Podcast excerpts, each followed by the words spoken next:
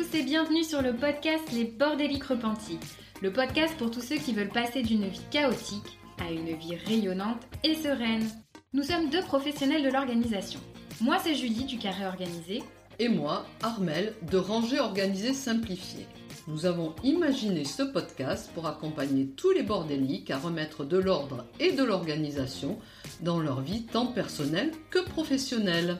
Seul ou accompagné de nos invités, nous vous donnons rendez-vous deux fois par mois le dimanche à 9h pour partager dans la bonne humeur des astuces et des outils pour vous sentir bien chez vous, être plus efficace et épanoui au quotidien. Si vous voulez encourager le podcast dans son développement, n'oubliez pas de mettre un avis 5 étoiles et un commentaire si votre plateforme d'écoute le permet. Un immense merci à tous ceux qui prendront le temps de le faire. Nous avons vraiment hâte de lire vos témoignages de bordéliques repentis. Place maintenant à l'épisode du jour. Bonne écoute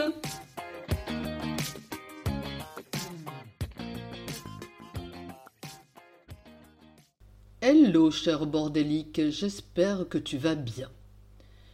Avec Julie, nous espérons que notre dernier épisode en duo t'a plu et que tu as pu nous découvrir un peu plus. Pour faire suite à cet épisode, je vais te parler des corvées que l'on peut alléger, voire annuler. Effectivement, souvent, on ne se pose pas la question de savoir si on peut alléger certaines corvées. C'est tellement ancré dans notre mode de vie, on a toujours vu nos mères, nos grands-mères les faire, et de telle façon, on les fait sans réfléchir tout en marmonnant que cela nous épuise et que ce n'est pas normal qu'on ait à les faire. Or, nos modes de vie ont changé. Les femmes travaillent à l'extérieur. Je précise à l'extérieur car je considère que nos mères et nos grands-mères travaillaient mais c'était du travail intérieur, souterrain et invisible. Nous avons beaucoup d'activités extérieures, des loisirs, du sport, du bénévolat. En conséquence, nous avons beaucoup moins de temps à consacrer aux tâches ménagères. Nos modes de vie ont aussi changé avec le partage des tâches lorsque l'on vit en couple. Même si la répartition n'est pas encore égalitaire, cela va vers un plus juste partage avec nos partenaires de vie, mais aussi avec nos enfants.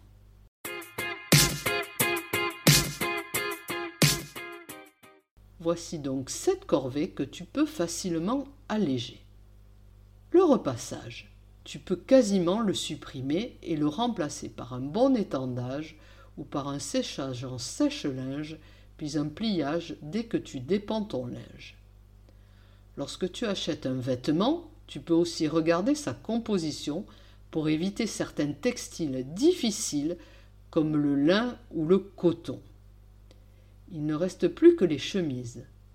Alors tu peux déléguer cette tâche à la personne qui porte les chemises, ou bien carrément à une personne extérieure à ton foyer.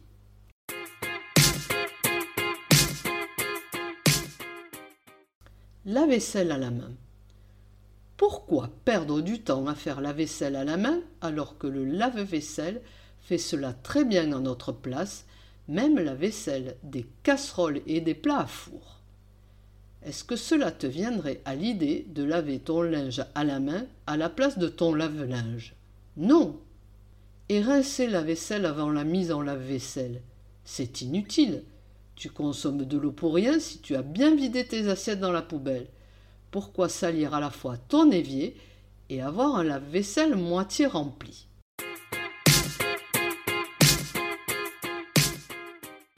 Les vitres, c'est un travail sans fin, surtout quand on a des enfants et des animaux domestiques. Et en plus, si tu es perfectionniste, tu verras toujours une trace. Donc tu peux décider d'arrêter le perfectionnisme, de faire les vitres une fois par semaine, et de ne les faire qu'au changement de saison. Tu peux aussi décider de faire faire cette tâche à une personne extérieure.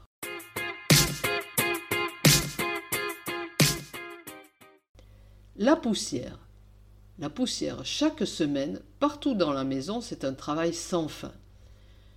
Tu peux décider de faire une rotation, une pièce chaque semaine. Et surtout, n'oublie pas que ton meilleur allié sera le désencombrement. car si tu as beaucoup de bibelots à soulever, tu vas y passer un temps fou.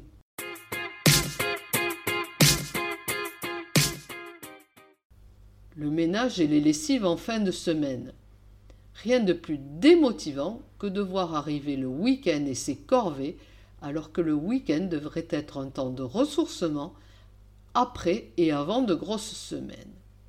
Mets en place un rituel ménage avec pour Maxime un petit peu chaque jour et implique toutes les personnes qui vivent avec toi. Les enfants, même très jeunes, peuvent participer aux tâches ménagères en fonction de leur âge. Si tu hésites, est-ce que je peux demander à Arthur trois ans de mettre ses vêtements dans le panier du linge sale? C'est un grand oui. Est-ce que je peux demander à Zoé cinq ans de mettre la table? Là aussi, c'est un grand oui.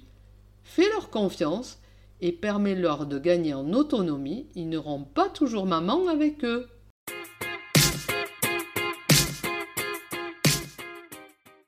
Le grand ménage de printemps.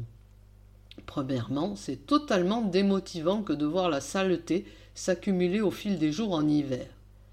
Deuxièmement, c'est totalement contre nature que de s'épuiser à faire du ménage de fond en comble pendant une semaine, alors que l'on peut se fixer des objectifs réguliers pour avoir toujours une maison propre.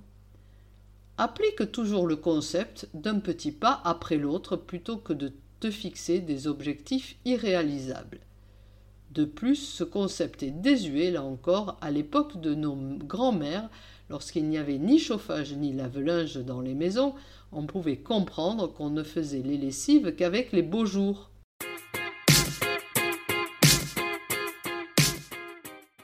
la rotation des vêtements à chaque saison.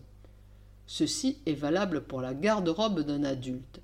Si tu as épuré ta garde-robe et qu'en conséquence tous tes vêtements sont à ta vue, tu t'épargnes la corvée de la rotation. La seule chose que tu as à faire, c'est de porter les manteaux au pressing pour un nettoyage à la fin de l'hiver, et c'est exactement la même chose pour les chaussures.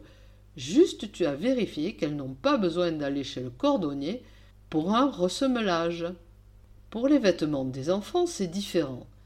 Là, très régulièrement, tu es obligé de trier car ils poussent comme des champignons à certaines périodes et qu'ils usent leurs vêtements beaucoup plus vite que nous. Pour eux, plutôt que d'attendre le changement de saison, le rythme des vacances scolaires est plus approprié car cela te permettra d'y passer moins de temps à chaque fois. Par contre, tout au long de l'année, applique le principe un vêtement qui entre est équivalent à un vêtement qui sort.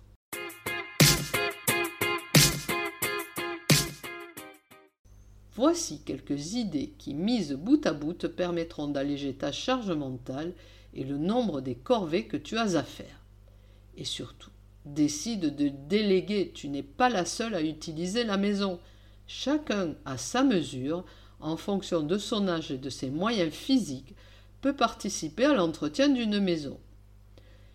Ne vise plus non plus la perfection ni la comparaison. N'essaie pas de laver plus blanc que blanc que ta sœur ou ta voisine. Ton défi cette semaine va être de nous raconter quelle tâche tu vas alléger et comment tu vas le faire. Bye bye